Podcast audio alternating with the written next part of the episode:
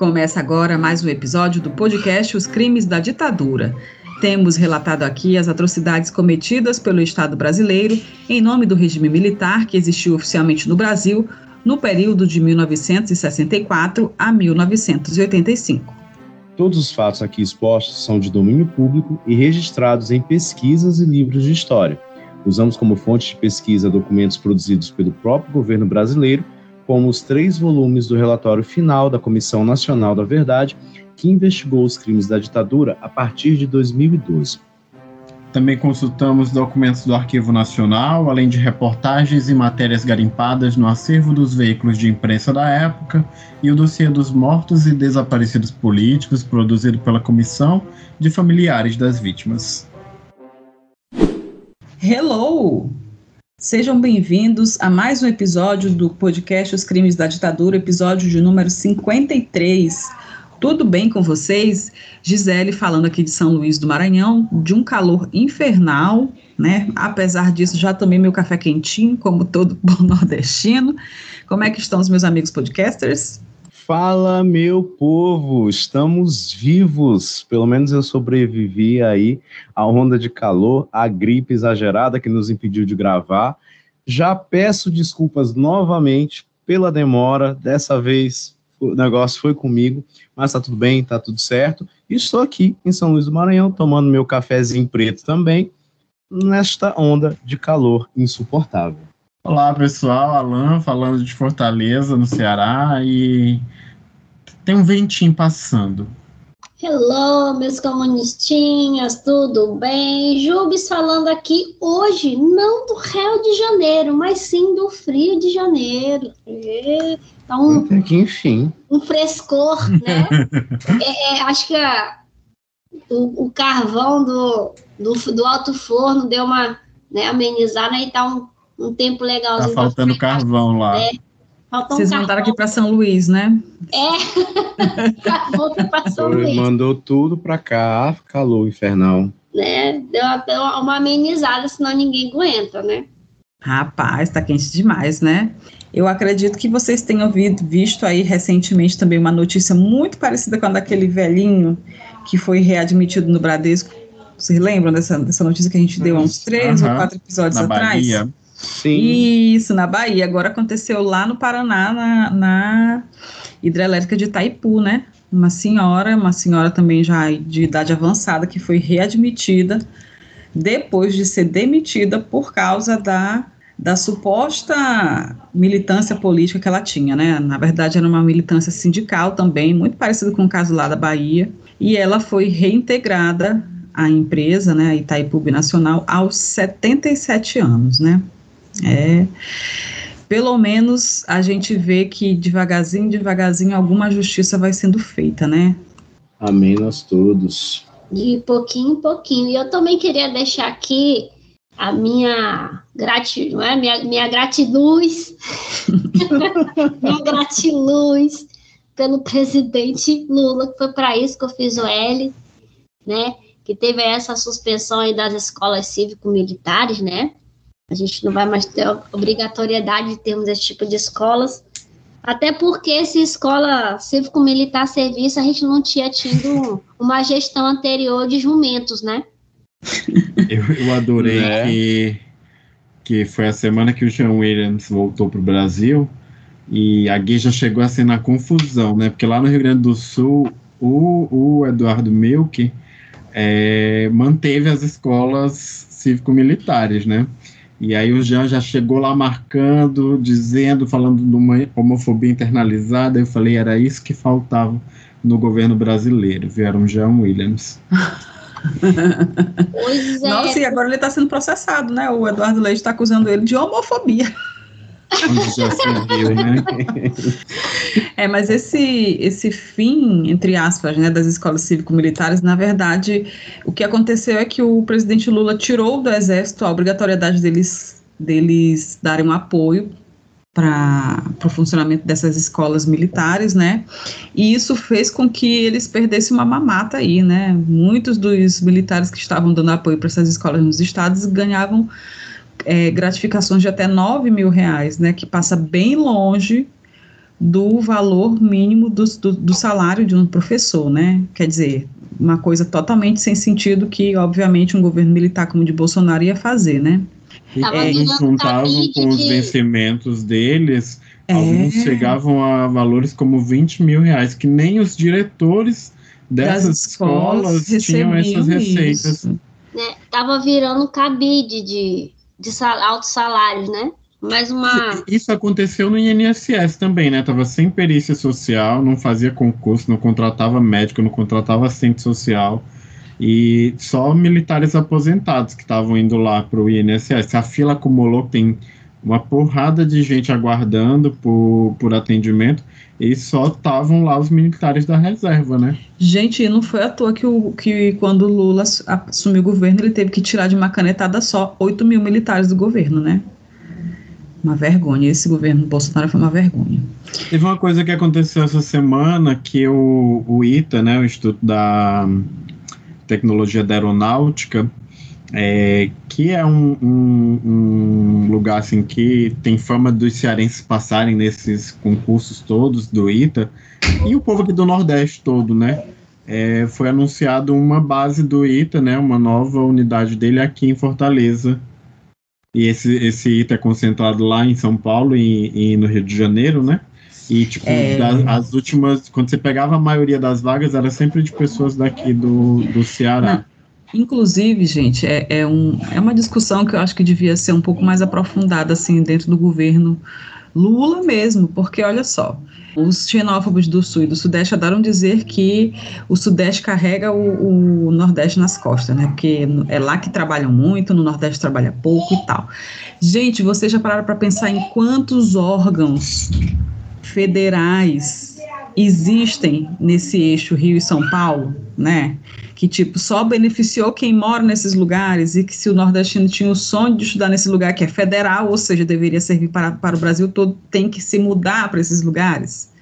Já pensou se todas essas instituições deixassem esses locais? Será que eles diriam a mesma coisa? Ou será que eles manteriam essa fama de que só eles trabalham enquanto a gente desfruta das nossas praias? E com, com o advento do serviço público, você viu cada vez mais é, nordestinos chegarem nesses lugares, né? Chegarem nesses, né, nessas repartições, nesses institutos federais, é, em todas essas autarquias de profissões também. Você, você chega lá e você vê claramente assim, uma boa bancada de pessoas do Nordeste, de, de, de todos os estados praticamente porque somos pessoas que estudamos demais, né? É aquela história, a gente tem que provar duas vezes mais que a gente vale sim. E é por isso que a gente estuda muito e passa em tudo quanto é concurso, né? E Natural. É mais ou menos parecido com essa questão dos médicos, dos mais médicos, né? Que o, o bonitinho Zona Sul, né? Eles não vão querer ir lá para as brenhas, né? Lá para onde Judas perdeu a bota, atender índio, atender pessoas humildes, eles não querem, eles querem se formar, né, medicina por amor, e abrir um, um, um, um consultóriozinho chique na Barra, né, e aí os mais médicos vêm para cá e eles vêm com, ah, estão roubando as nossas vagas, estão tirando as vagas dos nossos filhos, mas eles não querem ir. Depois que o pessoal dos mais médicos foram né, expulsos, né, eu posso dizer assim, foram expulsos daqui, o povo ficou à míngua. Essas pessoas que passam necessidade, essas pessoas que vivem na faixa da pobreza, ficaram à míngua. Porque ninguém quer ir para lá. Ah, é, por exemplo, se eu for pegar um exemplo aqui que de, de dos médicos cubanos que vieram para o Maranhão naquela época, tinha um que foi para Grajaú, que é uma cidade aqui do Maranhão que tem muito, muitas aldeias indígenas próximas, né? E lá eles têm uma relação complicada assim com a entre comunidades de não indígenas e comunidades indígenas, né? É, ele foi atender a, as aldeias. Um daqueles caras, aquele, aquele negro bem grandão que, que aparece na foto daquela bruxa lá do Ceará, que tá chamando ele de Vaiando, chamando Isso, de macaco. E aquela, aquela ali que vaiou, é né? É a doutora Mayra, né? que é a Capitã Cloroquina, que, que mandou e desmandou no Ministério da Saúde durante a, o pandemônio, né? É, eu queria saber se ela vai ser presa, né? Porque 700 mil aí morreram e eu tenho certeza que suas famílias estão esperando que, que eles sejam punidos de alguma maneira, né? Os experimentos que ela fez em Manaus. Pois Deixa, é, gente, lembrei... aquele cara, aquele cara ah. foi para Grajaú e tipo, quando a gente ia fazer é, reportagens sobre essas comunidades, o que eles diziam é que eles nunca na vida eles tinham visto um médico, nunca, nunca. E sabe o que é o médico ir visitá-los todos os dias e perguntar como é que eles uhum. estavam, como eles estavam se sentindo, se naquele dia eles tinham tomado café da manhã ou não? E eles nunca tinham passado por isso na vida. Aí como é que a gente vai querer mais médicos só de médicos brasileiros, quando a gente sabe que os médicos brasileiros, em sua maioria, querem viver nos grandes centros, não querem ir para o interior, Menina, nem para o Brasil profundo, né? Isso me lembrou uma, um fato, eu não lembrava mais essa história. Eu tenho um conhecido que é médico, né? E ele trabalha assim muito, muito na zona rural. E assim, era muito rural mesmo, muito, muito. E aí eu não, não, não soube disso durante o programa, mas quando os médicos foram expulsos, né? do Brasil, ele comentou comigo, ele, poxa, cara, eu vou ter que voltar a me embrenhar no mato. Tava tão bom. E, tipo assim, realmente, era um lugar que ele estava, porque, enfim, seja por juramento ou seja por dinheiro, tanto faz, mas ele estava. Então, quando vieram outras pessoas, ele falou, opa, vou, vou voltar para ali. É, mas o, é aquela coisa, né, que a Jupe estava falando, eles não querem, não querem. Esse cara era um, um em um milhão, aí também não queria, só ia, algum motivo ele tinha para ir, né? Por causa do juramento de Hipócrates, eu espero. É, eu espero que sim também. Ou... É isso aí. Eu só queria mandar um abraço para o nosso amigo Ciro Garcia, do PSTU lá do Rio de Janeiro, né? Que ele foi uma das pessoas que mandou aí algumas notícias para a gente nesse período de recesso da saúde do Ed. Obrigada, Ciro. Um beijo para você. Obrigado, Ciro, por nos ajudar enquanto eu estava convalescente. E seguimos aqui fazendo o nosso jabazinho sagrado de todo episódio, convidando todos a acompanharem o podcast Os Crimes da Ditadura pela Orelo, a plataforma brasileira que só tem podcast e que reserva uma remuneração simbólica aos produtores de podcast. Então, cada vez que você dá um play na gente pela Orelo, você está ajudando a dar continuidade ao nosso trabalho e contribuindo com a memória e a verdade sobre os crimes praticados pela ditadura. Nós agradecemos a todos que baixaram o aplicativo da Aurelo no celular só para ajudar nessa causa. Se você ainda não baixou, fica o pedido. Dá essa forcinha pra gente. E se você quiser contribuir um pouquinho mais com a nossa produção, pode virar um apoiador pela plataforma da Aurelo. Acesse orelo.cc barra os crimes da ditadura pelo navegador do seu celular ou do seu computador e siga as instruções. Agora vamos ao nosso episódio. Vamos, vamos. Mas então vamos. Vamos, vamos. Episódio 53. Violência sem medida. No episódio anterior, vocês conheceram a história de Olavo Hansen, operário paulista que militava no Porte, o Partido Operário Revolucionário Trotskista. Ele foi encontrado morto, supostamente após suicidar-se com veneno, mas a repressão esqueceu de contar que ele saiu do DOPS para o hospital já em coma, em decorrência das torturas sofridas por lá. No episódio de hoje, vamos conhecer duas histórias: a da operária metalúrgica Alcere Maria Gomes da Silva, militante da VPR, e a do estudante Antônio dos Três Reis de Oliveira, militante da ALN, assassinados pela repressão em maio de 1970 em São Paulo. Os dois ocupavam o mesmo aparelho no Tatuapé, bairro da capital paulista, quando foram executados por agentes da UBAN. Vamos aos fatos.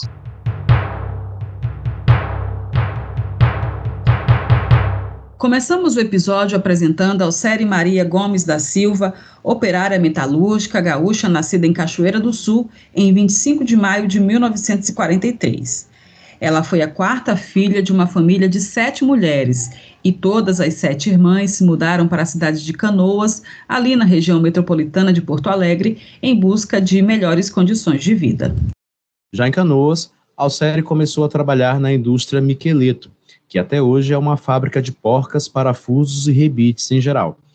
Mas ela não atuava no chão de fábrica. Alcere trabalhava no escritório da Miqueleto, o que não a impediu de conhecer e se interessar pelo movimento de defesa dos direitos de trabalhadores como ela, e logo a jovem passou a integrar o movimento operário, filiando-se ao Sindicato dos Metalúrgicos. A gente nem precisa contar como o movimento operário se virou ali no período pré-AI-5, porque falamos sobre isso no nosso último episódio, e vocês devem lembrar que os sindicatos que não foram dissolvidos receberam intervenção do governo militar, levando o movimento dos operários a operar à margem da legalidade, na clandestinidade, e quando até isso ficou impossível, muitos tentaram resistir nos grupos de luta armada, o que foi o caso de Alcere. Isso, Alanzito. Foi assim que a operária juntou-se à VPR, a Vanguarda Popular Revolucionária, mais conhecida na época como a Organização do Capitão Carlos Lamarca. Sim, Jubes, Alcere integrou-se à VPR quando precisou fugir do Rio Grande do Sul para São Paulo, isso porque a repressão já andava atrás dela lá pelo Sul. O ponto de virada na vida militante da operária se deu também num 1 de maio, como contamos no relato do Lavo Hansen, mas um ano antes dele, em 69, quando uma comemoração do Dia do Trabalhador em Canoas provocou a fúria do DOPS gaúcho, e Alcere estava no olho do furacão dessa crise. Tudo porque a paróquia São Paulo, lá em Canoas, organizou a apresentação da peça O Patrão e o Operário aos presentes à missa do 1 de maio. E tudo estaria certo com a peça se ela não fosse baseada na música Pedro Pedreiro, de Chico Buarque, que àquela altura já era o compositor popular que fazia uma contundente crítica social e política em suas letras. Vamos ouvir um trechinho do Chico? Amo Chico, gente, vamos lá.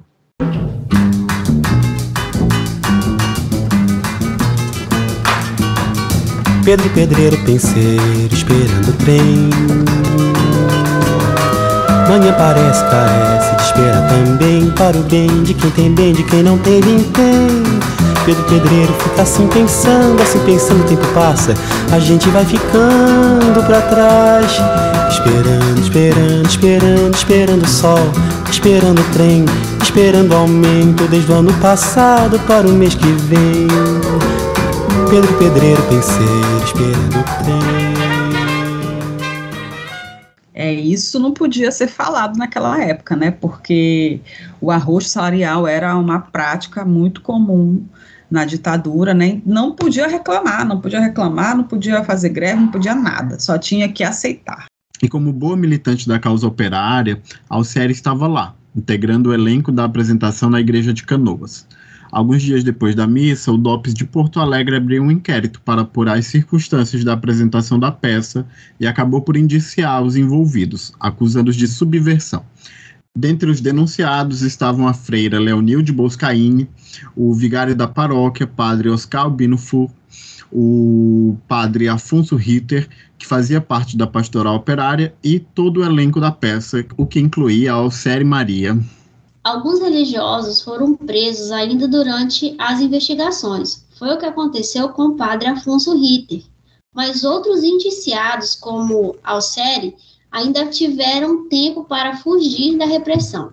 E ao tomar conhecimento que agentes da ditadura já estavam à sua procura, Alcere decidiu por mergulhar na clandestinidade e fez contatos com a VPR em São Paulo por meio de companheiros do Sindicato dos Metalúrgicos.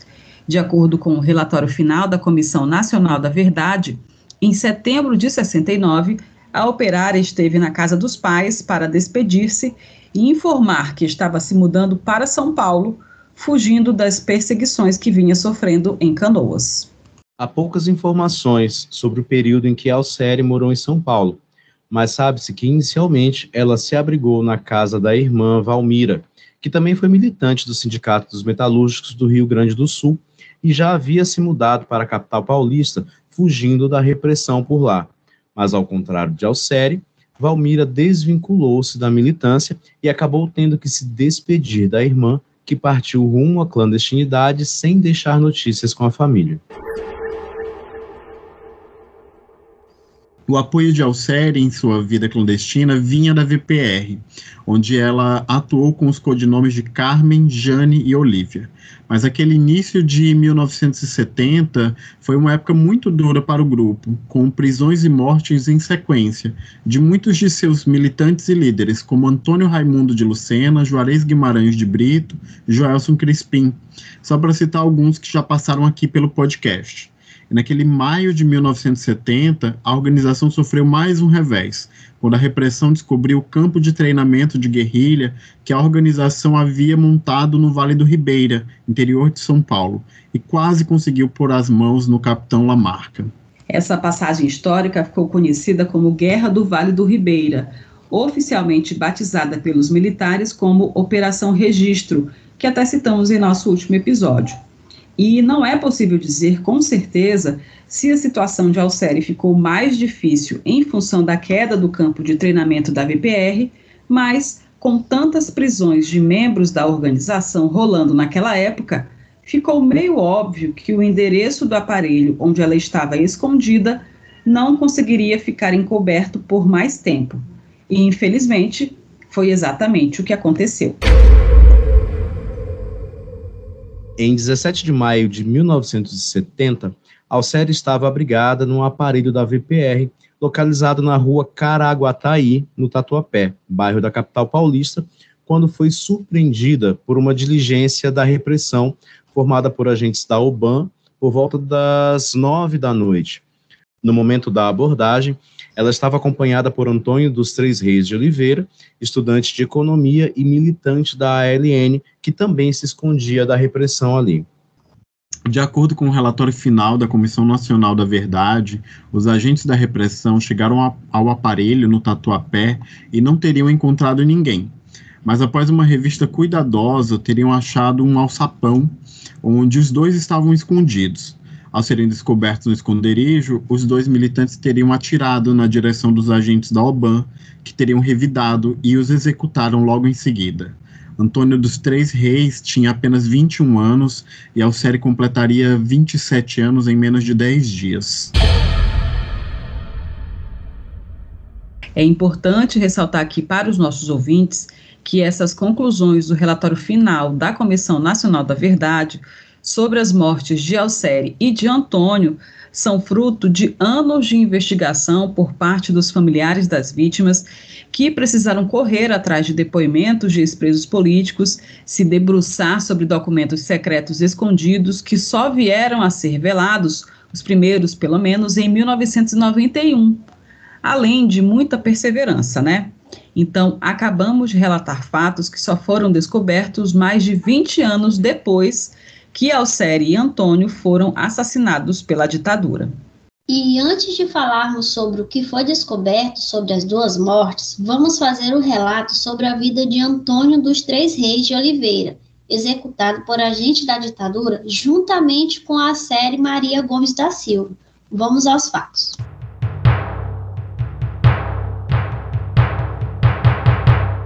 Antônio dos Três Reis de Oliveira era mineiro de nascimento da cidade de Tiros, na região do Triângulo Mineiro, a 360 quilômetros de Belo Horizonte.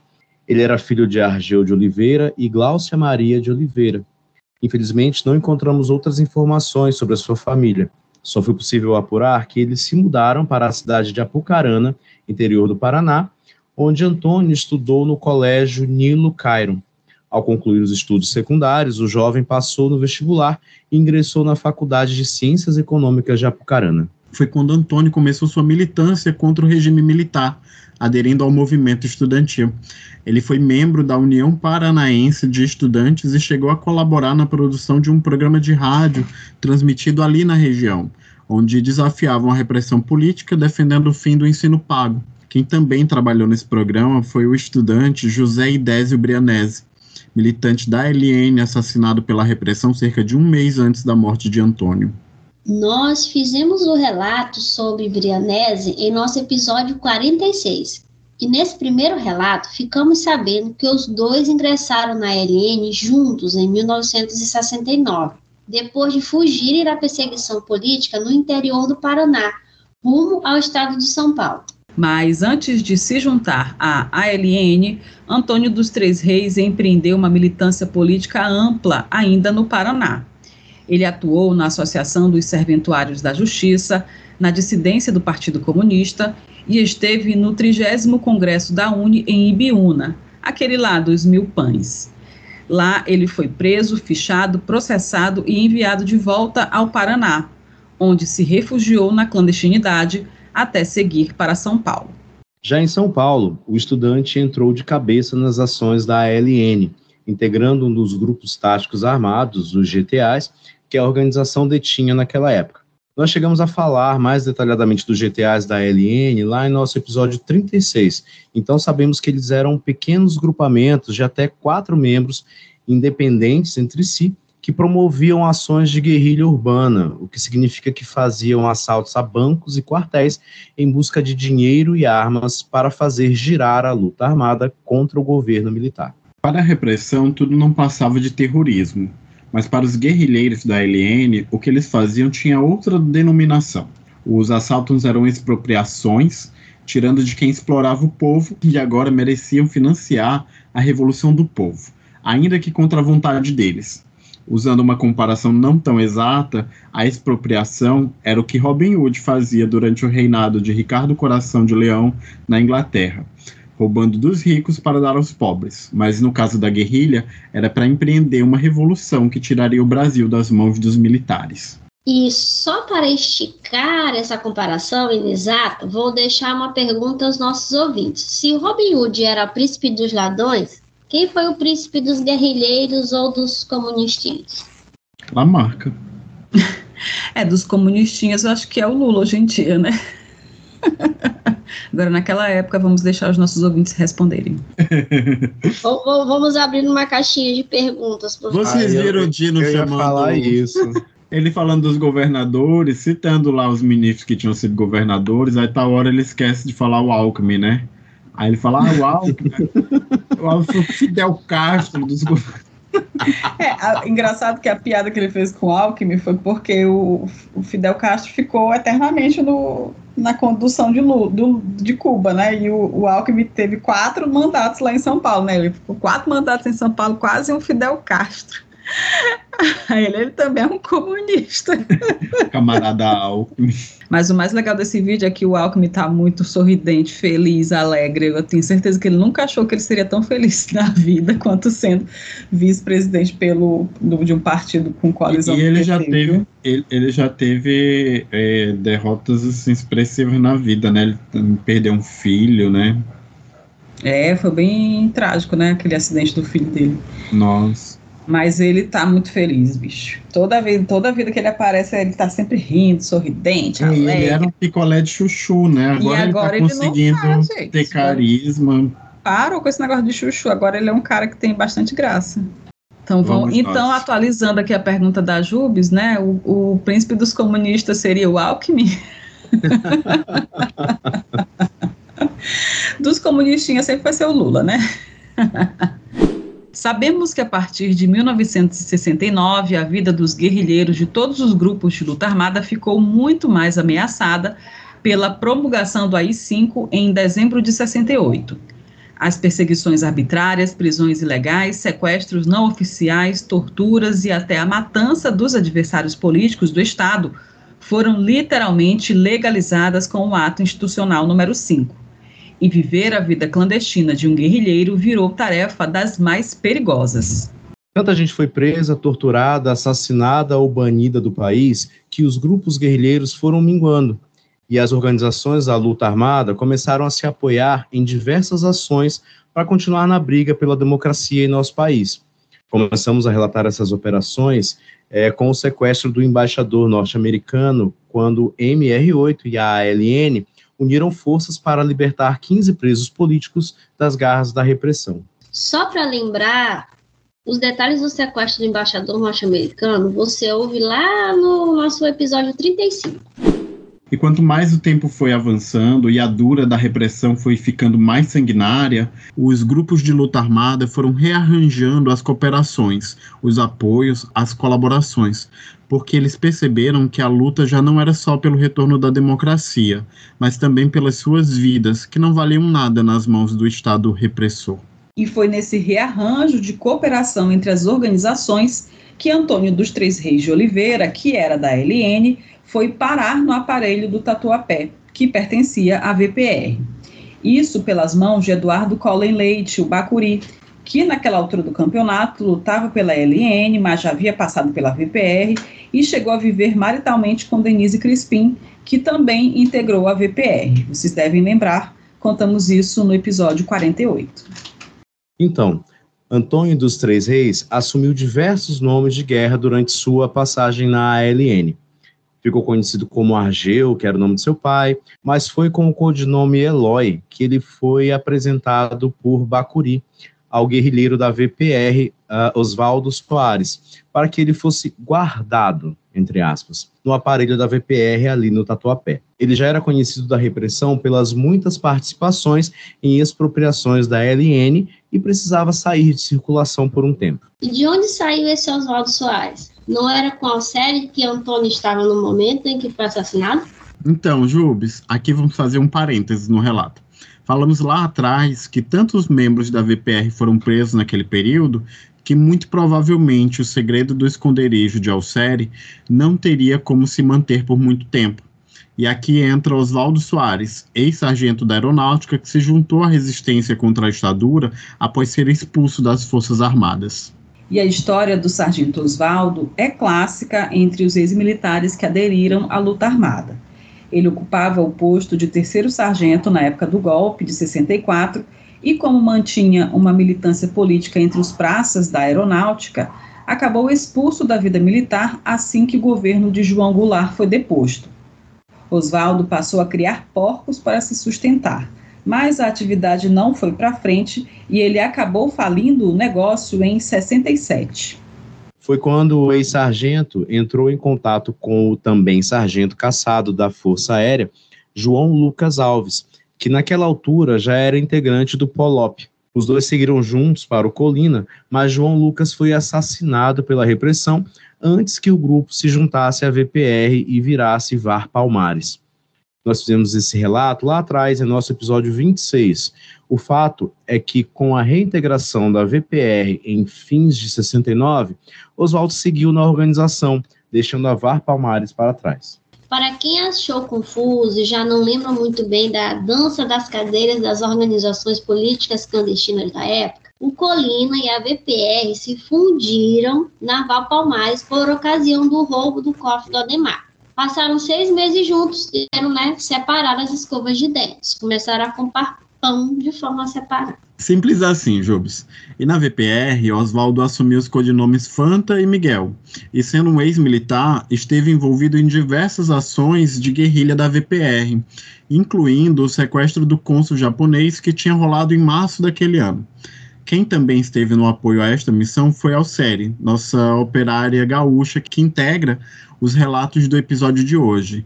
E por este envolvimento no sequestro do diplomata, ela também era procurada pela repressão.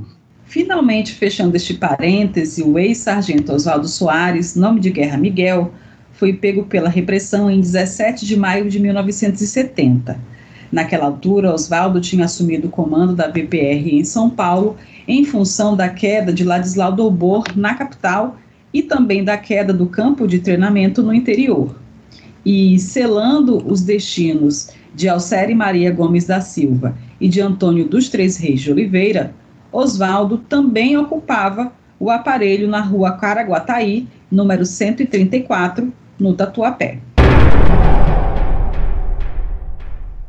Quer dizer que Oswaldo estava guardando dois superprocurados pela repressão. Ele mesmo era um super procurado e acabou entregando os dois companheiros que ele estava guardando. É, não dá para deduzir tudo tão ao pé da letra assim, Jubes. Oswaldo realmente entregou a localização do aparelho onde Alcere e Antônio estavam escondidos, mas provavelmente ele nunca achou que os dois guerrilheiros seriam encontrados, e a gente só vai conseguir explicar essa impressão mais lá na frente. Mas agora eu posso dizer que isso só aconteceu em função da violência e da intensidade da tortura usada contra o ex-sargento. E, e, numa hora dessas, assim, não tem nem como você julgar, né? Sob tortura, você não é você, né? É, você tem que ter aquele domínio muito muito forte, né? De tipo, não vou falar. É, eu só lembro daquele, daquele depoimento da Dilma, né? Eu vou aguentar só mais cinco minutos, né? Só mais cinco minutos. O, todo o horizonte da pessoa é, é passar mais cinco minutos sem falar, né? E, né? Enfim, não dá realmente para julgar. Não dá. E todos esses detalhes aqui relatados no podcast só começaram a ser apurados e esclarecidos a partir da descoberta de um documento perdido entre os arquivos do DOPS e vasculhados por um jornalista. Trata-se do ofício 572-72 e 2 DOI, datado de 21 de agosto de 1972, assinado pelo então Major Carlos Alberto Brilhante Ustra, que era comandante do DOI-COD em 72, lembrando que o DOI-COD teve origem na UBAN. O documento foi encontrado por Marcelo Godoy, que, a partir da descoberta, produziu a reportagem Ustra assinou o documento em 1972 sobre morte de estudante da LN, publicada pelo Estadão em 2 de agosto de 2009, praticamente 40 anos depois dos acontecimentos que levaram à morte de Alcere e Antônio. Além da assinatura de Ustra, o ofício traz um relatório com uma bizarra riqueza de detalhes sobre a execução dos dois jovens.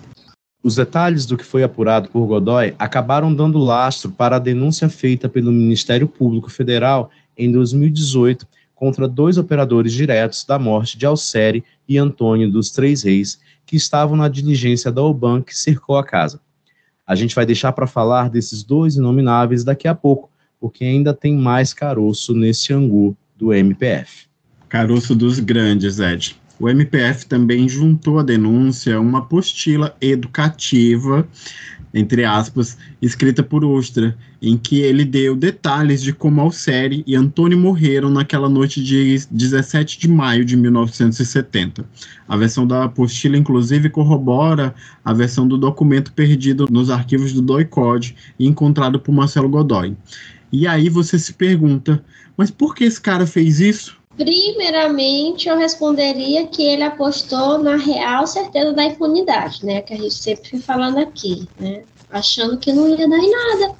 E outro, Achando meu que povo, ninguém... como você faz uma apostila de uma desgraça dessa? Contando, né, bicho? Como é que matou duas pessoas? O pior é que eu lembro. Vocês lembram quando acho que era Genivaldo o nome dele, que foi morto pela polícia é, PRF lá em acho que Sergipe, Sim, que jogaram a bomba de gás. Sim. Na, na semana daquele negócio, alguém postou um vídeo de, um, de uma aula de concurso de polícia do policial dando essa dica de como matar alguém na viatura. É, diz que Jogando. era super comum esse tipo de conteúdo nas, na, nesses cursinhos para quem estuda para a polícia rodoviária. Pior de tudo, né? Meu Deus, é, é, a, é a apostila do Ustra. Literalmente. Ou pelo menos o Ustra fez escola de verdade, né? Porque até hoje estão ensinando esse tipo de coisa para quem é da Polícia Rodoviária Federal. O que aí, é para fazer, que é impedir de entrar droga, de entrar arma, né? Que os bolsominions não sabem que nós não somos nem produtor de droga e nem fabricante de arma, vem tudo de fora. Em vez desses FIA de uma égua tá fazendo um serviço deles, estão fazendo isso aí. É, e até se eles fossem é, é, prender traficantes de drogas e armas, eles não podiam fazer isso, né, gente? Transformar o camburão numa, numa câmara de gás para matar os caras? Não, né? O Brasil não é barbárie ainda, né? É, não, Quase contra ficou, quem eles é. aprendem as maldades e contra quem eles aplicam essas maldades, né? Que sempre é contra a população mais pobre, mais vulnerável, né? Infelizmente. É, e só respondendo aqui a tua questão, Alanzito, segundamente, né, eu acredito que o que após uma brilhante passagem pelo DOICOD, né, pedindo perdão aí pelo trocadilho infame, o Major Carlos Alberto Brilhante Ustra foi transferido para Brasília e promovido a chefe da ESNI, a Escola Nacional de Informações do Exército, onde ele coordenava um curso para agentes da repressão em que pessoalmente dava aulas ensinando a torturar e matar militantes políticos. Bicho, ainda tem gente que pede volta da ditadura, né, cara? É inacreditável. Tomara que esse cara esteja brilhando lá no fogo do, de Lúcifer lá. Igual madeira quando tá pegando fogo, fica vermelha, brilhante. Tomara que ele esteja assim. O nojo que me deu. Mas enfim, e precisamos destacar que o Major Brilhante Ustra esteve no comando do DOI-COD no período de 29 de setembro de 70 até 23 de janeiro de 74, quando pelo menos 55 militantes da resistência à ditadura saíram mortos dessa unidade. Voltando à apostila, escrita por Ustra e resgatada pela MPF, é, ela recebeu o singelo nome de Cobertura de Ponto e Neutralização de Aparelhos. E antes de lermos o que ele escreveu lá, preciso avisar que fizemos pequenas adaptações no material para tirar a cara de relatório do texto original. Quem quiser ler exatamente do jeito que foi escrito, só precisa conferir nos links das fontes desse episódio. E eu vou começar aqui, abre aspas. Estouro do aparelho de Miguel ou Fanta. Ex-sargento expulso da FAB pertencia à VPR. Foi preso pelo doicode e imediatamente interrogado. Abriu em pouco tempo seu aparelho situado no bairro Tatuapé, em São Paulo. Duas turmas da seção de operações foram encarregadas do estouro. A casa foi cercada sigilosamente, as luzes da sala encontravam-se acesas e um agente aproximou-se e tocou a campainha, mas ninguém atendeu. Fecha aspas. Eu continuo, abre aspas. Miguel, durante o interrogatório, não declarou que moravam outras pessoas no aparelho. O chefe da operação resolveu estourar o local, o que foi feito através da porta da cozinha. Foram encontrados na mesa da cozinha pratos com restos de comida que indicavam estarem sendo usados até pouco tempo atrás. Os bicos de gás do fogão estavam quentes, demonstrando que alguém havia utilizado o fogão recentemente. Fecha aspas. Ah, é aqui que vem a história da sapão. Então, deixa eu continuar aqui. Abre aspas. Todo o aparelho foi revistado, inclusive o forro da casa. Ninguém foi encontrado. O chefe da operação avisou o oficial de permanência do DOI. Miguel foi interrogado com mais vigor e, em 30 minutos, afirmou que no corredor do aparelho existia um alçapão muito bem camuflado, onde deveriam estar os outros dois ocupantes do aparelho. Fecha aspas. Continuando, abre aspas. Os agentes conseguem retirar a tampa do alçapão e verificam que no seu interior estão um homem e uma mulher ambos armados com revólver calibre 38. Mandamos sair do alçapão, não o fazem. Atiram contra os agentes. O tiroteio é estabelecido e os dois terroristas são mortos. Fecha aspas. E isso meio que explica por que Oswaldo acreditou que, ao não informar que tinham outros guerrilheiros no aparelho, talvez ele pudesse salvá-los da diligência enviada pela Oban naquela noite. E vamos só tentar imaginar a brutalidade com que o ex-sargento foi torturado novamente, a ponto de entregar em 30 minutos a localização do alçapão que poderia salvar seus companheiros de luta. Revoltante, né? É, revoltante. Pensar nisso, assim, a gente vai, né? E imagina eles sem, entre aspas, estarem com raiva. Eles só faltam matar, imagina com raiva. Imagina como é que foi esse mais rigor, né? Mas calma, gente, que a denúncia do MPF foi muito bem recheada e ainda trouxe um elemento surpresa que ajudou a desvendar a crueldade dessas execuções. Vocês lembram da reportagem do Marcelo Godoy, né? Lá naquela matéria, ele cita uma fonte jornalística que foi literalmente bombástica nesse caso. E essa fonte era simplesmente um ex-integrante do DOI COD apresentado como Agente Fábio. O agente Fábio acabou revelando o motivo pelo qual as mortes de Alcere e Antônio dos Três Reis nunca foram parar nos jornais, porque o normal para a época seria noticiar um falso tiroteio com a polícia. Na denúncia do MPF, é possível saber que o agente Fábio era o já falecido agente da seção de investigação do DOICOD, João de Sá Cavalcante Neto, que atuou no órgão no período de 69, quando ainda era o BAN, até 1977. As informações repassadas pelo agente foram parar na reportagem do Estadão e também no livro A Casa da Vovó, uma biografia do Doicode, escrita pelo jornalista Marcelo Godoy e lançado em 2014, consolidando uma pesquisa que durou 10 anos. Então, poderíamos dizer que a matéria do Estadão, escrita por Godoy em 2009, meio que era um aperitivo do que o livro traria em 2014. Mais ou menos isso. E o depoimento dado pelo agente Fábio, ex-DOI-COD, faz os detalhes sórdidos que os militares fizeram questão de omitir dos relatórios e da apostila do Ustra, passando uma tinta dourada nos fatos e registrando uma versão fantasiosa que não encontra aderência na realidade, como disse o ministro da Justiça Flávio Dino sobre o sistema de crenças dos bolsonaristas. A verdade que convém a eles. E qual foi o inconveniente que convenientemente não figurou na versão dos documentos que passaram tanto tempo perdidos. Eu vou ler mais um trecho da denúncia do MPF, constando na página 4, item 11, abre aspas. A equipe composta por Maurício e Setembrino, aviso que voltaremos a estes nomes daqui a pouco, juntamente com outros agentes não identificados, retornou ao local e localizou o aludido ao sapão. Já previamente preparados para o combate, abriram com o auxílio de um canivete. Setembrino atirou uma granada dentro do alçapão. Atirou uma granada dentro do alçapão. Uma granada dentro do alçapão. Uma granada, granada, granada, obrigando as vítimas a saírem daquele local. Ato contínuo, Alcere e Antônio saíram do esconderijo e foram recebidos por disparos de metralhadora. Antônio morreu no local. Alcere morreu a caminho do hospital, fecha aspas. Quer dizer que eles tentaram explodir os dois dentro do sapão. Eu acredito que a intenção era essa sim, Jubes. Mas, de acordo com o depoimento do agente Fábio, quando Alcere e Antônio viram a granada caindo sobre eles, os dois jovens pularam desesperados para fora do buraco.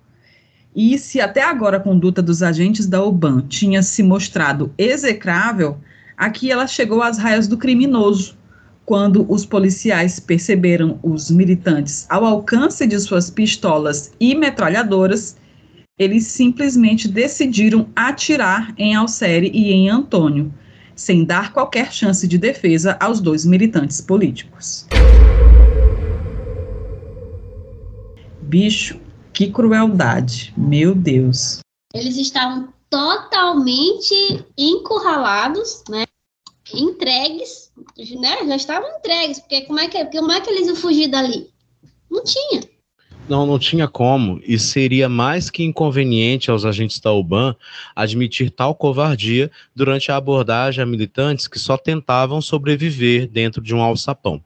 Momento oportuno para passar a tal tinta dourada nos fatos e afirmar em relatórios sigilosos posteriormente encontrados em arquivos da Marinha e da Aeronáutica, que Alcere e Antônio saíram do esconderijo atirando contra a equipe de captura, que Antônio teria chegado a disparar seis tiros, iniciando um tiroteio com os agentes e, claro, omitindo a granada jogada contra as vítimas. Como sempre, aquele, aquele tiroteio maquiado, aquele tiroteio que não existe e que na hora da comprovação não se encontra nada além da covardia da opressão o incrível caso de seis tiros disparados que não acertam ninguém, né? Tiroteio equilibrado esse. É incrível como o modus operandi da, deles e da polícia hoje é o mesmo.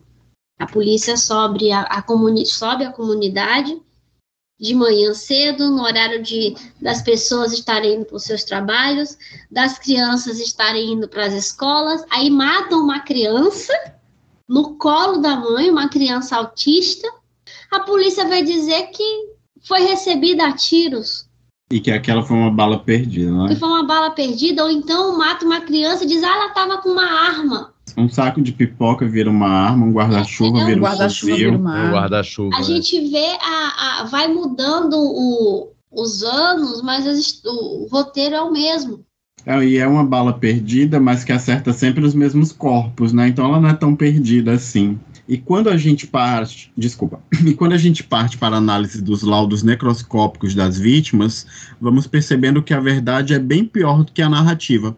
Antônio foi vítima de um único tiro no olho direito, tendo morte instantânea.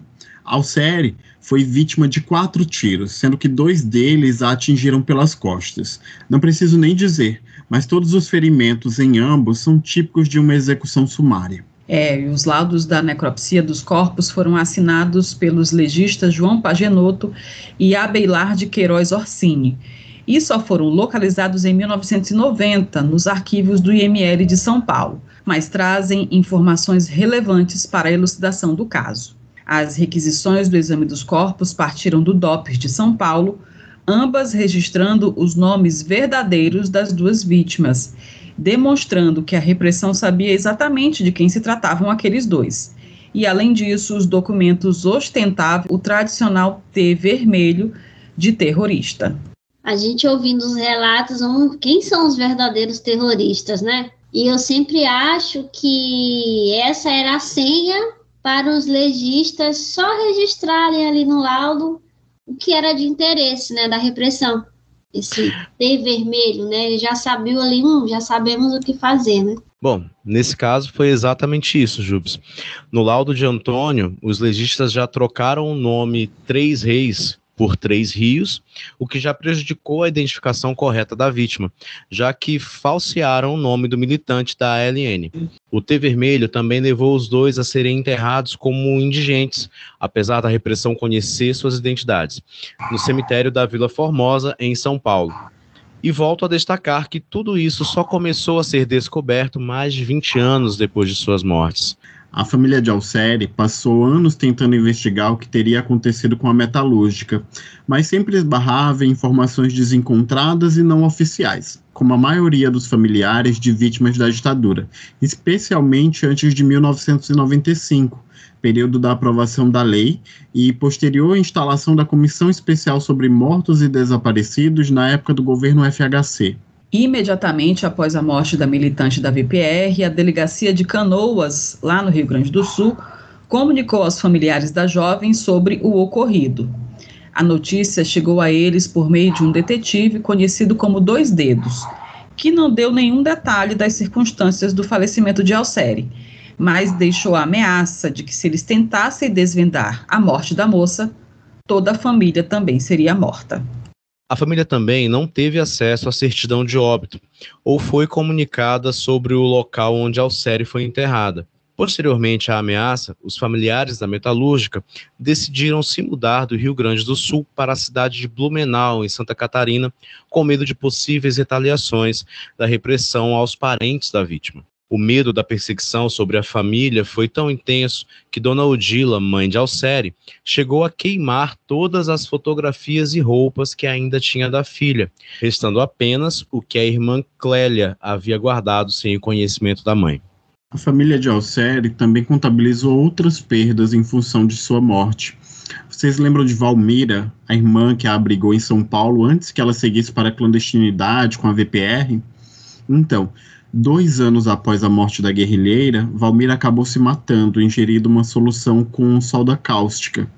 Não sem antes passar quatro meses sofrendo no hospital por causa da tentativa de suicídio. De acordo com Clélia, irmã mais nova das duas, o ato extremo se deu em função da culpa e do remorso que Valmira sentia por ter estimulado Alcere a engajar-se nos grupos de resistência à ditadura o pai das sete irmãs também teve sequelas graves a partir do acontecimento, né? Naquele tempo, não se falava, assim como hoje, de problemas de saúde mental, mas seu Oscar passou a sofrer de depressão e tristeza profunda, no que convencionaram chamar de problemas de distúrbio mental. Ele permaneceu assim até sua morte em 1994. E enquanto os demais familiares da guerrilheira da VPR preferiam não tocar no assunto, por considerar tudo muito doloroso, a irmã Clélia passou a investigar secretamente o destino da irmã a partir de 1982. E até se deparar com a verdade, ela recebeu pelo menos três versões sobre a morte de Alcere. A primeira foi transmitida à irmã Valmira por um dos amigos militantes da resistência e dizia que a operária havia sido atingida pelas costas numa emboscada preparada por agentes da OBAN do ICOD. A segunda versão foi construída a partir dos relatos de presos políticos, segundo os quais as mortes de Alcere e Antônio dos Três Reis foram orquestradas e concretizadas por agentes da OBAN, que invadiram sua casa e a executaram sumariamente. E hoje sabemos que essa foi a mais próxima da verdade. Uma última versão foi relatada por outra irmã de Alcere, Talita, que afirmava que a guerrilheira foi presa e torturada e que teria falecido na prisão em função do sofrimento da tortura agravado por uma suposta tuberculose contraída no cárcere. e não tinha como confirmar nada, porque as mortes de Alcério e de Antônio não chegaram a sair nos jornais, né? Então, tipo, foram mortes que ninguém sabia que tinha acontecido, a não ser a família. Eu queria dizer que é incrível como a, a verdade ela vira um campo de disputa nessas horas, né? Porque você não sabe a verdade, mas você tem pessoas que podem saber o que, o que, que aconteceu, o que pode ter acontecido, e que só num contexto político como 1995 e, e mais recente com a nossa Comissão Nacional da Verdade é que a gente tem instrumentos para ir buscar né, o que de fato que aconteceu. É muito complicado, porque enquanto não tinha oficialmente nada, não se podia acreditar em muita coisa, né? E qualquer um podia dizer qualquer coisa também, né? Que talvez passasse por mentira, por verdade, por versão, por narrativa. Não tinha como saber mesmo, né? Não tinha. É. Já a família de Antônio dos Três Reis só soube da morte do jovem em 1973, quando a irmã dele, a jornalista Maria do Socorro Oliveira da Cruz, teve conhecimento de uma lista de mortes elaborada a partir de denúncias da Igreja Católica e foi distribuída a jornais do mundo todo pela Agência Internacional de Notícias United Press. Na época, Socorro trabalhava no Jornal Diário do Paraná e teve acesso à notícia que trazia o nome de nove vítimas fatais da repressão, dentre eles do próprio irmão. É, imagina o choque, né? De posse da informação, a família de Antônio procurou a Polícia Federal na época, que negou qualquer confirmação. Em 1976, uma nova lista de mortos pela ditadura foi divulgada a jornalistas e o nome de Antônio mais uma vez figurava entre as vítimas. Dessa vez, entidades internacionais e a própria Igreja Católica já estavam mais engajadas na busca pelos desaparecidos da repressão, mas Maria do Socorro não teve qualquer sucesso em sua procura. Até que em 1991, o então governador do Paraná, Roberto Requião, autorizou a abertura dos arquivos do DOPS paranaense. E a família de Antônio dos Três Reis de Oliveira pôde ter a confirmação registrada em documentos de que o rapaz estava morto há 21 anos. Neste mesmo ano, sua família se movimentou para tentar encontrar os restos mortais dos jovens que eles descobriram estar enterrados no cemitério da Vila Formosa, depois de encontrar o nome dele numa gaveta com a identificação falecidos. Mas, ao longo dos anos, todos os esforços em recuperar os espojos de Antônio e Alcere foram em vão. Isso porque em 1976 a direção do cemitério efetuou uma remoção dos corpos de indigentes ali sepultados, sem registrar a localização de qualquer um deles, de modo que tanto a militante da VPR quanto o militante da ALN nunca tiveram seus restos mortais localizados. Ô, gente, é uma violência que não cessa, né? O corpo nunca encontrado, nunca entregue para fechar o ciclo, né? É realmente um, uma dor que não para, uma violência que não cessa. Essa foi uma prática comum da ditadura, mover restos mortais de indigentes, dentre eles de militantes políticos, e sumir com a localização dos corpos exumados. A famosa vala de Perus, encontrada em 1990 no cemitério Dom Bosco, é o caso mais clássico dessa tática infame. E aqui nos episódios também a gente já relatou aí famílias que estão até hoje procurando seus entes, né? sem saber onde estão os restos mortais, né? Não tem a mínima ideia onde essas pessoas estão. É, familiares que morreram esperando localizar os corpos dos, dos seus parentes, né, dos seus familiares e não conseguiram. É muito triste. Em decisão de 18 de março de 1996, a Comissão Especial sobre Mortos e Desaparecidos Políticos reconheceu a responsabilidade do Estado brasileiro pela morte de Alcere Maria Gomes da Silva, em sua homenagem a ruas designadas com o nome dela nas cidades de Criciúma, em Santa Catarina, e em Campinas, no estado de São Paulo. Em 2016, a Prefeitura de São Paulo instituiu o Prêmio de Direito à Memória e à Verdade Série Maria Gomes da Silva, vinculado à Secretaria Municipal de Direitos Humanos e Cidadania. O prêmio é uma homenagem às pessoas físicas ou jurídicas que atuam na preservação da memória e na busca pela verdade das violações aos direitos humanos cometidas durante o período da ditadura militar. Antônio dos Três Reis também teve seu caso reconhecido pela Comissão sobre Mortos e Desaparecidos Políticos em 1996.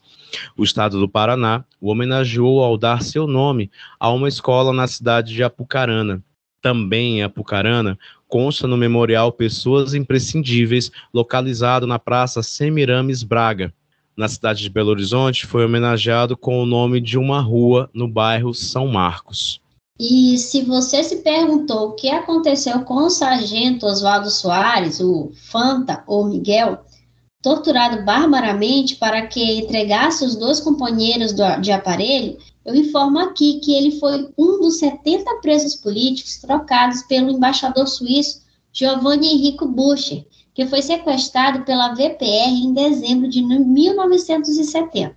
É, foi o último sequestro de diplomatas da temporada na identificação de autoria dos crimes da ditadura praticados contra o Alcere e Antônio dos Três Reis está toda a cadeia da OBAN e do Exército, o que inclui o então presidente, o general Emílio Garrastazu Médici, e o então ministro do Exército, Orlando Beckman Geisel, outros dois agentes da ditadura que agiram diretamente na morte dos dois jovens militantes que conhecemos hoje foram denunciados pelo MPF à justiça pelo assassinato desses dois jovens. E é aqui que retornamos aos dois nomes citados lá atrás, em uma das aspas lidas no episódio de hoje. O Maurício citado era o chefe da seção de busca e captura da OBAN, o capitão de infantaria do Exército, Maurício Lopes Lima. E o setembrino, também citado, era Carlos Setembrino da Silveira, vulgo Carlão, que integrava a equipe do capitão na OBAN. E vocês devem lembrar que Maurício comandou a operação que terminou na execução sumária de Alcere e Antônio, e Setembrino jogou a granada no alçapão onde eles estavam escondidos.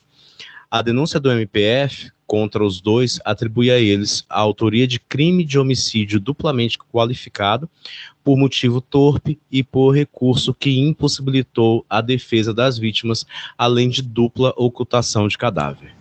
Na denúncia, o procurador da República, Andrei Borges de Mendonça, também pede, a, também pede a perda do cargo público dos denunciados, com a obrigação de comunicar aos órgãos de pagamento dos dois para que façam o cancelamento de aposentadoria ou qualquer provento de reforma remunerada que disponham. Ele também pediu que a entrega de medalhas e outras condecorações obtidas pelos agentes fossem tornadas sem efeito. Porque sim, caros ouvintes, tanto o capitão Maurício quanto o Carlão Setebrino receberam a medalha do pacificador. Olha só, entregue pelo Exército a quem realizou grandes feitos. É brincadeira ou não é? Às vezes eu fico me perguntando, nessa história toda, a gente sempre fala das famílias das vítimas. Como é que fica a família do povo envolvido nessas cacas? Eles ficam recebendo para sempre a, a pensão de, de, de não, filhos de militares, Jubes. Olha, não, eu tô falando sério que não tem vergonha, eles, não? Amiga, eles estão é, lá defendendo, defendendo o governo Bolsonaro lá na, no, no 8 de, de janeiro, meu amigo. Minha amiga. todos. Olha, esse setembrino aqui, não, esse capitão Maurício aqui, durante a pesquisa eu descobri que em 2018, que foi quando foi feita essa denúncia do MPF, ele recebia uma aposentadoria de 11 mil reais, morava a duas quadras da praia do Guarujá, lá no, no, no, no litoral de São Paulo. Tu quer, esse cara está se importando com quem ele matou? A família dele está se importando com quem ele matou, sequestrou, torturou? Não. Uhum. Eles não, eles não estão. E se perder essa aposentadoria aí, eles vão é para a porta do quartel, rezar para o pneu, eles vão lá querer invadir o, o, o, Planalto, porque é isso que essas pessoas fazem, amiga. Eu tipo assim, será que, pô, meu tio matou um monte de gente, né? Não tem uma vergonhazinha, não? Tem nome desse povo tá pedindo intervenção interplanetária, vai ter vergonha disso. Estão rezando pro, pro disco voador. Tô falando com a Bina, ligando pra Bidu. É. Vem com nós, Bina. Ai, gente, então. A denúncia do MPF foi feita em 2018 e não conseguimos apurar o status do documento na Justiça Federal atualmente. Mas só de pensar que 2018 foi o ano em que a extrema-direita conseguiu ascender ao poder republicano no país, eu acho difícil que ele tenha ido para frente de alguma maneira. Mas lembremos com esperança e resiliência que aquele desgoverno já passou. E nós esperamos que fazer uma varredura nesse tipo de processo seja mais uma tarefa para o governo Lula. Amém, nós todos. É importante dizer também que o capitão Maurício é um reconhecido torturador da repressão, tendo sido identificado por pelo menos 20 ex-presos políticos que passaram pela Oban Doicode nos anos 70, incluindo aí a presidenta Dilma Rousseff. Além disso, o relatório assinado por Ustra em 1972 mostra que a repressão não agia isoladamente ou independente do conhecimento de superiores. Todos sabiam do que se passava nos porões da ditadura, inclusive o general que se intitulava presidente da República. Revoltante, né? Demais. E este foi o nosso episódio 53, mostrando que é possível sim entender legalmente que os crimes da ditadura são crimes de lesa humanidade e, como tal, são imprescritíveis e impassíveis de anistia, como pretendeu se impor com a Lei da Anistia de 1979. Se o procurador André Mendonça entendeu assim, é hora da justiça se mexer no sentido de punir os responsáveis por esses crimes. Agora vamos às indicações do episódio. Quem tem, eu, tenho. Opa, eu também tenho. Vamos lá. Posso começar, porque eu quero indicar um documentário que eu, eu revi esses dias. E assim, talvez a gente até já tenha falado sobre ele aqui, já tenha até dado uma ele como indicação, mas o documentário Verdade 12528 é um documentário muito muito bom para você talvez começar a entender aí essa problemática toda do que foram os torturados, as vítimas da ditadura, e também o motivo pelo, pelo qual eu voltei a assisti-lo, pelo qual eu reassisti o documentário, é que ele tem um recorte muito bonito. Foi o que me chamou a atenção dessa vez agora, tendo um outro olhar sobre, sobre o filme. Ele é, é muito delicado entre um depoimento e outro, entre um sofrimento e outro, é um filme extremamente delicado. E quando você vê mais de uma vez, você acaba tendo uma percepção um pouco mais apurada do que do que você teve uma primeira vez. Então a minha indicação é essa, verdade 12528. Se vocês puderem levar em consideração esse meu comentário a respeito, o documentário ele fala da que tem uma fala, né, da cineasta que diz assim: a impunidade do passado dá carta branca à impunidade do presente. E isso é uma coisa que é o, é o mote do nosso, do nosso podcast, que é não deixar que isso se repita nunca mais, e é por isso que a gente está aqui eternamente falando. É, então, esses depoimentos que a gente dá aqui, que a gente é, é, reproduz aqui, é, assim como os depoimentos do documentário, eles são o que nos dão essa memória, que nos permitem não deixar que isso aconteça novamente. Então, achei tudo a ver. É um filme muito delicado, muito bonito de se ver, apesar de tudo. Como alguns ouvintes dizem que é divertido ouvir a gente, apesar de, né? Então, minha indicação da semana, da quinzena, é verdade, 12.528 extremamente democrático, está no YouTube, então aproveitem. Hoje ele, gente, hoje ele veio democrático. É, hoje eu vim democrático, gente. Tinha excelente, excelente a sua, a sua indicação, Ed. E também esse seu discurso, porque casa perfeitamente com o, o, a indicação que eu quero fazer, né? Ah, Lembrando deixa que... só, desculpa, eu também quero lembrar uma coisa, a gente não combina as nossas indicações, eu acho é, muito massa, é e uma mesmo. coisa vai, vai linkando com a outra. É verdade, verdade mesmo. Mas o que me pegou foi quando você falou que o que não é punido no passado acaba dando espaço para que não seja punido no futuro, né? E é meio com esse com essa frase também que eu quero começar essa minha indicação, que é um documentário que foi lançado agora recentemente, acho que na semana passada, no Globoplay. Infelizmente não é uma, uma plataforma democrática aí como o YouTube, mas é um documentário original da, da, do Globoplay chamado Cadê o Amarildo? E esse documentário, ele meio que, que traz alguns, algumas atualizações sobre o que aconteceu nesses 10 anos em que o ajudante de pedreiro Amarildo Silva, né, que sumiu lá na, na favela da Rocinha em 2013, é, sumiu, né, de dentro de uma unidade de polícia pacificadora, né, e a gente passou muito tempo sem saber o que tinha acontecido com a Marilda, inclusive até hoje a gente continua sem saber exatamente onde está o Amarildo, porque o corpo de Amarildo nunca foi encontrado. Né? Nunca foi encontrado como tantos desaparecidos políticos que a gente diuturnamente está aqui contando em nosso podcast, né? E aí o Rafael Norton, que é o diretor desse documentário, ele traz depoimentos assim muito interessantes, porque o que, que ele fez? Ele pegou e reconstruiu os, os, o, passo a passo assim das últimas horas de vida de Amarildo, no dia que ele, que ele su, sumiu. É, e aí ele pega a narração de algumas testemunhas e réus durante o julgamento do caso, né? Porque vocês lembram que tinha lá uma patota de policiais militares que estavam envolvidos na morte da Marildo, né? E aí, ao longo desses depoimentos, a gente vai percebendo que tem uma ou duas testemunhas que deram é, depoimentos que foram, tipo, muito bombásticos para que a justiça decidisse que aqueles PMs realmente tinham culpa no cartório pela morte do Amarildo, né?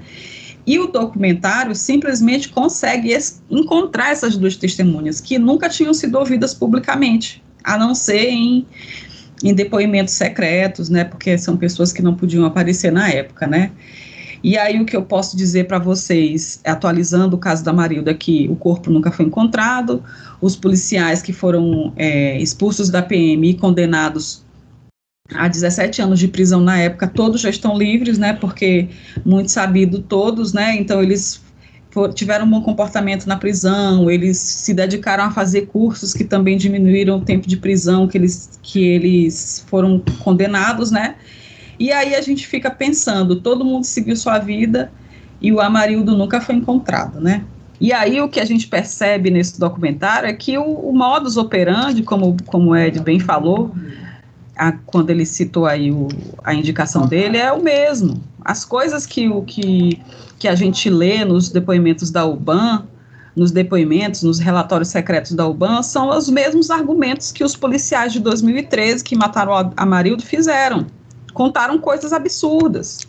Tipo, ah, é porque ele era traficante. Não, ele era bandido também. Não, eu vi ele descendo aquela escada. Eu vi ele descendo aquela escada. Mas na verdade o Amarildo nunca nem saiu da UPP. Ele morreu dentro da UPP, né? E tipo, é muito parecido com o que a gente conta todo dia aqui. Muito, muito parecido. E é por isso que eu quero indicar esse documentário para vocês. Assistam. Acho que eu dei alguns spoilers. Desculpa. Mas é muito interessante, viu? Assistam Cadê o Amarildo, documentário no Globoplay. A minha indicação é um documentário de 2016. É, ele faz parte do Filmes Projeto Marca da Memória, né? A direção é da Cecília Maria Alves e da Vera Cortez. O nome é Se Um de Nós Se Cala. Ele fala do, do contexto do, do golpe né, de 64 e fala exclusivamente assim, inserindo Goiás nesse contexto da, do golpe, né?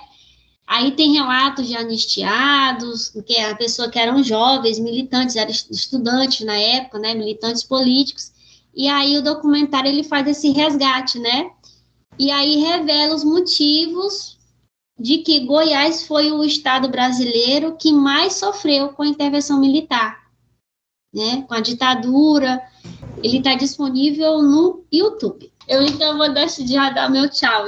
Vocês podem depois dizer que que eu saí ou eu. Que tu foi comprar pão. Uhum. É, eu, eu vou dizer a verdade. Pão. O foi comemorar o aniversário de casamento. É, de aniversário. Né? Os comunistas também amam. É. Ah, que fofo!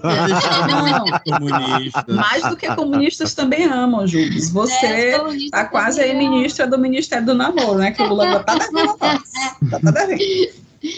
Gente, tudo de bom para vocês, que vocês curtam muito nosso episódio. Até o próximo episódio, né? Beijos comunistinhas. Tchau. Tchau. Beijos, gente. Vai, Jubes, arrasa. Beijo. Deixa eu ir para minha indicação, então. A minha indicação vai num lugar pesado, né? Que é o que a gente já fala aqui todos os dias, né? E, e uma pauta que é extremamente atual, né? Que é sobre tortura e tortura nos presídios brasileiros, né? Recentemente a Folha de São Paulo fez uma, uma matéria falando da tortura nos presídios do Ceará. Não é novidade para a gente, a gente já sabia da, das práticas de tortura nos últimos é, governos que passaram e, e o que nos chama mais atenção porque Ceará terra de governos de Cid Gomes, Ciro Gomes, Camilo Santana e hoje também um governo petista, né? E a gente fica se questionando por que governos petistas não conseguem é, subverter essa ordem que, que vigora nos presídios não só do Ceará, o, a ONU é, já disse desde 2021, vem repetindo que a prática de tortura nos presídios brasileiros é uma coisa que é intrínseca ao Estado brasileiro, que ela está acontecendo, que ela não parou, não deixou de acontecer. E a gente fica hoje tendo uma oportunidade de ter ministros como Flávio Dino, que fez, conseguiu é, reverter essa questão da tortura no presídio de Pedrinhas, no Maranhão. A gente fica se perguntando hoje, né, e com o governo petista, porque é o governo Lula, e no Ceará o governo é humano, que também é petista, que respostas que eles vão dar para a sociedade, né? Eu trago essa reflexão é, da tortura nos presídios brasileiros, não só no Ceará, onde aponta outros oito estados brasileiros que estão sofrendo com essa questão. Tortura, torturas não só em presos, mas torturas coletivas, em alas inteiras, de presídios inteiros, com privação de sono, privação de água, privação de, de diversos recursos, é, como forma de tortura nos presídios brasileiros. Eu queria trazer para vocês o podcast é, que é aqui do Ceará, que chama As Cunhãs, o episódio 153. Elas trouxeram especialistas para falar dessa situação das torturas nos presídios quando o Estado promove a violência. E aí eu queria que a gente chegasse né, a, abrir, né, trazer luz para essas discussões, uma vez que hoje nós temos Silvio Almeida, que ele já falou essa semana que vai percorrer os presídios brasileiros nos próximos meses, e também o ministro Flávio Dino, né, que é, nós temos uma oportunidade ímpar de subverter essa, essa lógica de tortura que vigora nos estados brasileiros. É, e juntando Flávio Dino e Silvio Almeida, a gente realmente espera que, que, que seja feito algo de muita qualidade, né? De fato, o Flávio Dino foi um cara que mudou a cara do sistema penitenciário aqui no Maranhão, né?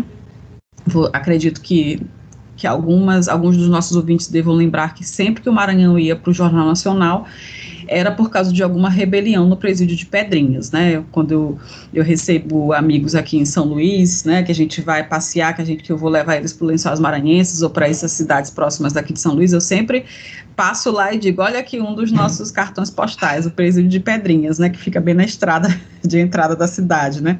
Porque foi muito falado esse, esse, esse local, foi muito falado antes do governo Flávio Dino, né? E depois ele foi aí implementando algumas melhorias que hoje em dia tornaram o sistema penitenciário do Maranhão um dos mais exemplares para o Brasil. Eu espero que realmente o Flávio Dino e, a, e o Silvio Almeida possam fazer algo nesse sentido para todos os estados do país. É que esperamos. É, é uma oportunidade ímpar mesmo. Enfim, e agora a gente vai partir para o momento mais delicinha deste podcast, né? Que ah, é mentira. trazer aqui as opiniões, as mensagens, o que os nossos ouvintes andam dizendo aí pelas redes sociais e também lá na caixinha de perguntas do podcast. Então, a gente vai começar a, a ler as mensagens aqui dos nossos ouvintes pela mensagem da Mi Matarazzo. Ela disse o seguinte: Eba, enfim, mas como demorou a chegar, resolvi começar lá do primeiro, tudo de novo, afinal são tantas informações que nunca é demais. Mas estou fazendo repeteco na outra plataforma, a Aurelo. Muito bem, Mi, você é maravilhosa, obrigada. É isso Beijo. aí. É sobre isso, é sobre ouvir pela Aurelo. É sobre. FSLP BR. Adoro ouvir meus comentários lidos por vocês.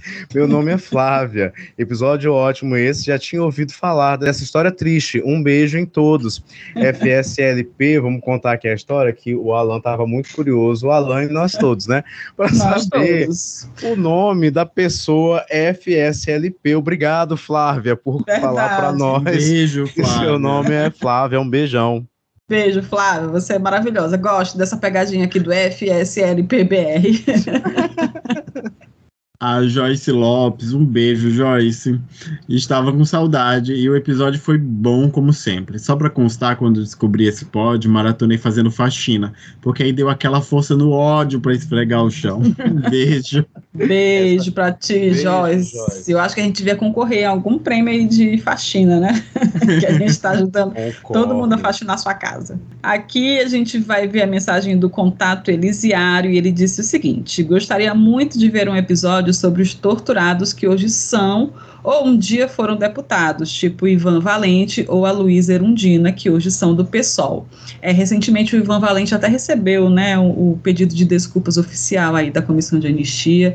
Eles realmente merecem é, isso, né? Merecem um episódio só para eles. Agora a gente está com tantos temas de especial, Elisiário, que talvez demore um pouco, mas esse é um bom, é uma boa sugestão, né, de, de mais um especial aí para os nossos episódios a cada sete episódios. Tá anotado aqui, viu? Seria ótimo. Beijo. Anotadíssimo lá, lá no episódio 149. Eu tô brincando. Daniele Lupizzi. Ufa, já estava em abstinência. A gente fica puto a cada episódio. Mas... Nós também. É. Nós principalmente, assim, gravar Isso... é dificílimo. A vida dura que tem aqui do outro lado. A gente fica puto a cada episódio, mas são necessários. E aproveitando para comemorar o, o Biruliro inelegível hoje. Agora é esperar uh, que ele também vá para Papuda. É, é, o desejo nosso de cada dia, né? É. Inelegível é... já foi, agora é descer. É, ir para cadeia. Que, eu lembro eu só, no... E só contextualizando aqui a, imagem, a mensagem da Daniela, porque o último episódio foi lançado no dia que saiu o resultado do Biruliro inelegível, né? Então, verdade. foi maravilhoso a gente ter saído nesse dia, viu? Eu lembro que nesse dia eu fui para um samba, e aí nesse samba, no comecinho, alguém puxou assim, inelegível, né? aí o sambão, inelegível. aí virou um sambão, assim, uns 10 minutos, do só isso. Que sabe? massa, cara. E assim, umas mil pessoas sambando, foi delicioso. Sambando na cara desse inelegível. Dani disse o seguinte: ok, amores, vocês ficam testando a tortura na gente, demorando com novos episódios. Adeus de pavão. Ai, desculpa. Dani, desculpa, não era essa a nossa intenção. Não era, não era, eu juro.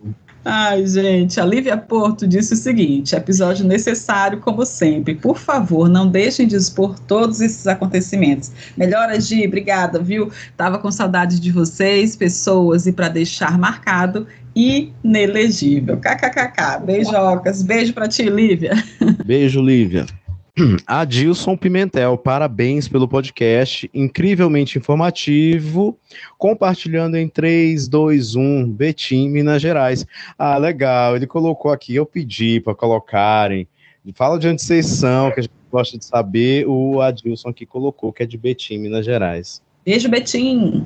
Olha, PP5JEB. Segue a gente no, no, no Instagram. Eu já estava com saudade de vocês. A gente também de lançar novos episódios. É, um beijo, PP5. Beijo pra você. Beijo. É o Edson Borges. Fala, Edson, meu xará. É o Edson Borges. Estamos aqui stalkeando, Edson, só para deixar a nossa conversa mais fácil. Obrigada pela mensagem.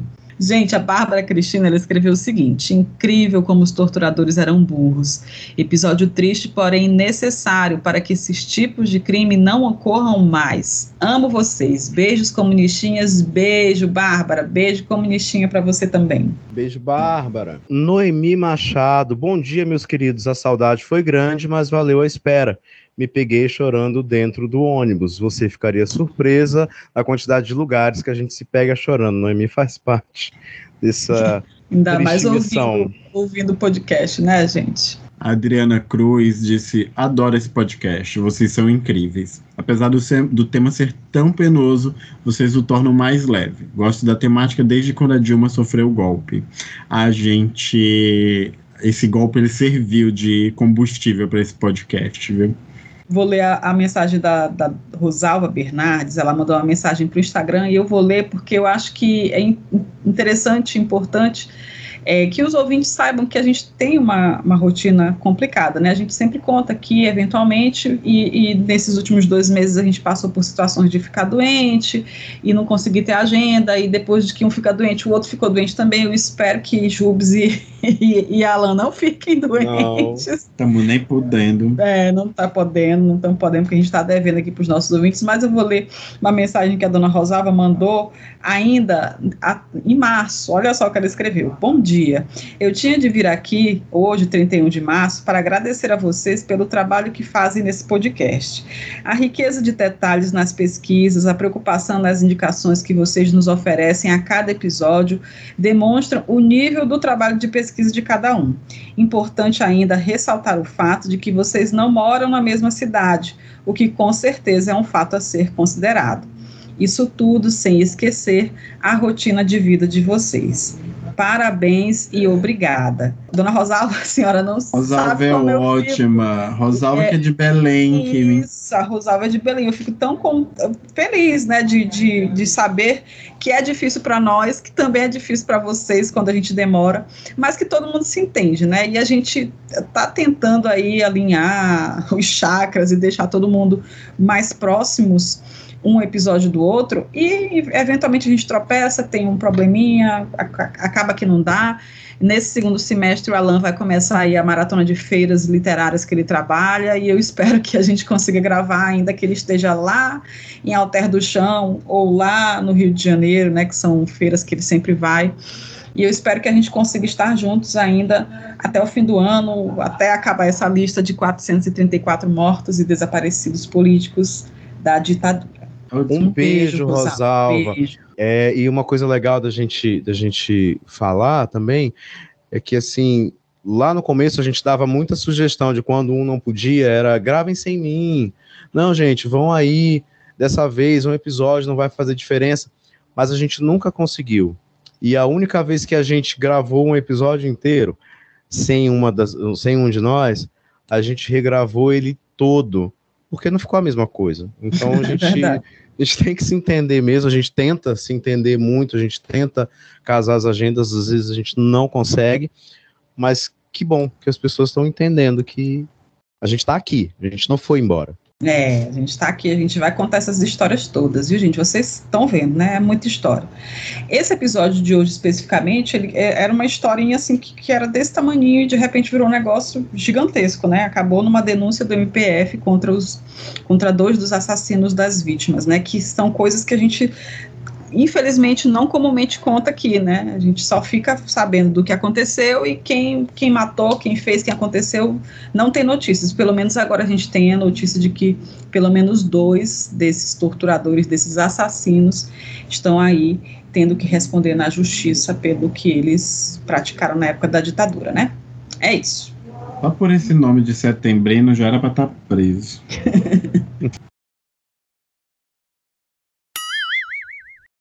eu quero mandar um beijo para uma, uma ouvinte que ela é tipo das, das ouvintes mais antigas, assim, que acompanhou a gente pelo Instagram, que é a Priscila Brancalione.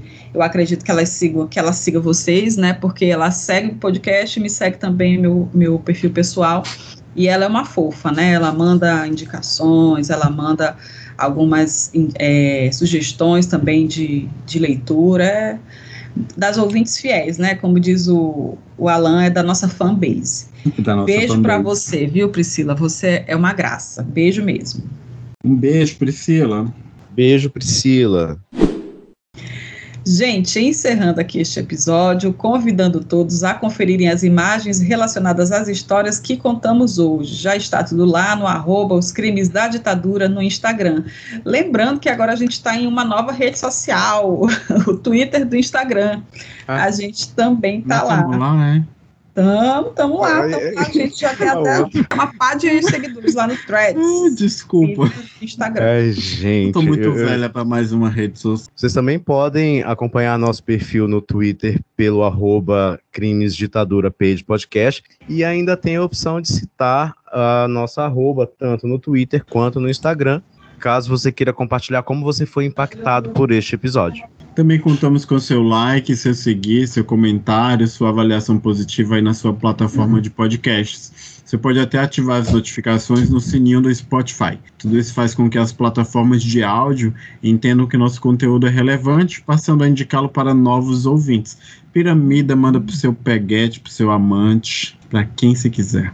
E vale pedir aquela avaliação com cinco estrelinhas, a nota máxima para que o nosso conteúdo se torne muito atrativo para os algoritmos das plataformas de áudio e a gente consiga ficar mais próximo do topo de indicações. Eu até vou compartilhar aqui com vocês, nossos ouvintes, que a gente ficou aí entre os 50 podcasts mais ouvidos na categoria True Crime neste mês de julho. Obrigada, gente. Continue ouvindo Piramidem bastante. Também estamos interessados naquela indicação que você pode fazer para os seus amigos, seus parentes, para o seu namorado, seu marido, para quem você acha que precisa conhecer a verdade documentada sobre a ditadura brasileira. Indica para todo mundo, gente. Alan já falou aí para piramidar, vamos indicar. Sai indicando para os estranhos na rua. Se você já está nos acompanhando pela Aurelo, também é possível seguir nosso podcast aí na plataforma.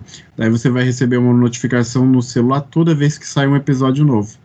Ouvir nosso podcast é de graça e sempre vai ser, gente. As sugestões, erratas, contribuições e reclamações podem ser enviadas no e-mail os crimes da ditadura podcast gmail.com. E lembrem que as fontes de pesquisa e as indicações deixadas por aqui estão na descrição do episódio aí na sua plataforma de podcast. Ah, só mais uma coisa. Se você estiver no Spotify, Responde aí a nossa enquete. Assim você pode ter a sua mensagem lida no próximo episódio. Um beijo. Tchau. Tchau, tchau, tchau. Tchau, Alan. Você também não vai se despedir? Não quis? Não quis? Alan, por favor, tá... seu bordão. Alan, Desculpa. Por favor, cara. Eu agradeço se você escutou até aqui. Esse nosso trabalho, que é a nossa grata e ingrata missão de resgatar o Brasil de si mesmo, contando a vocês as histórias da ditadura militar. Tchau. Tchau. Até o próximo episódio. Beijo. Beijo. Beijo.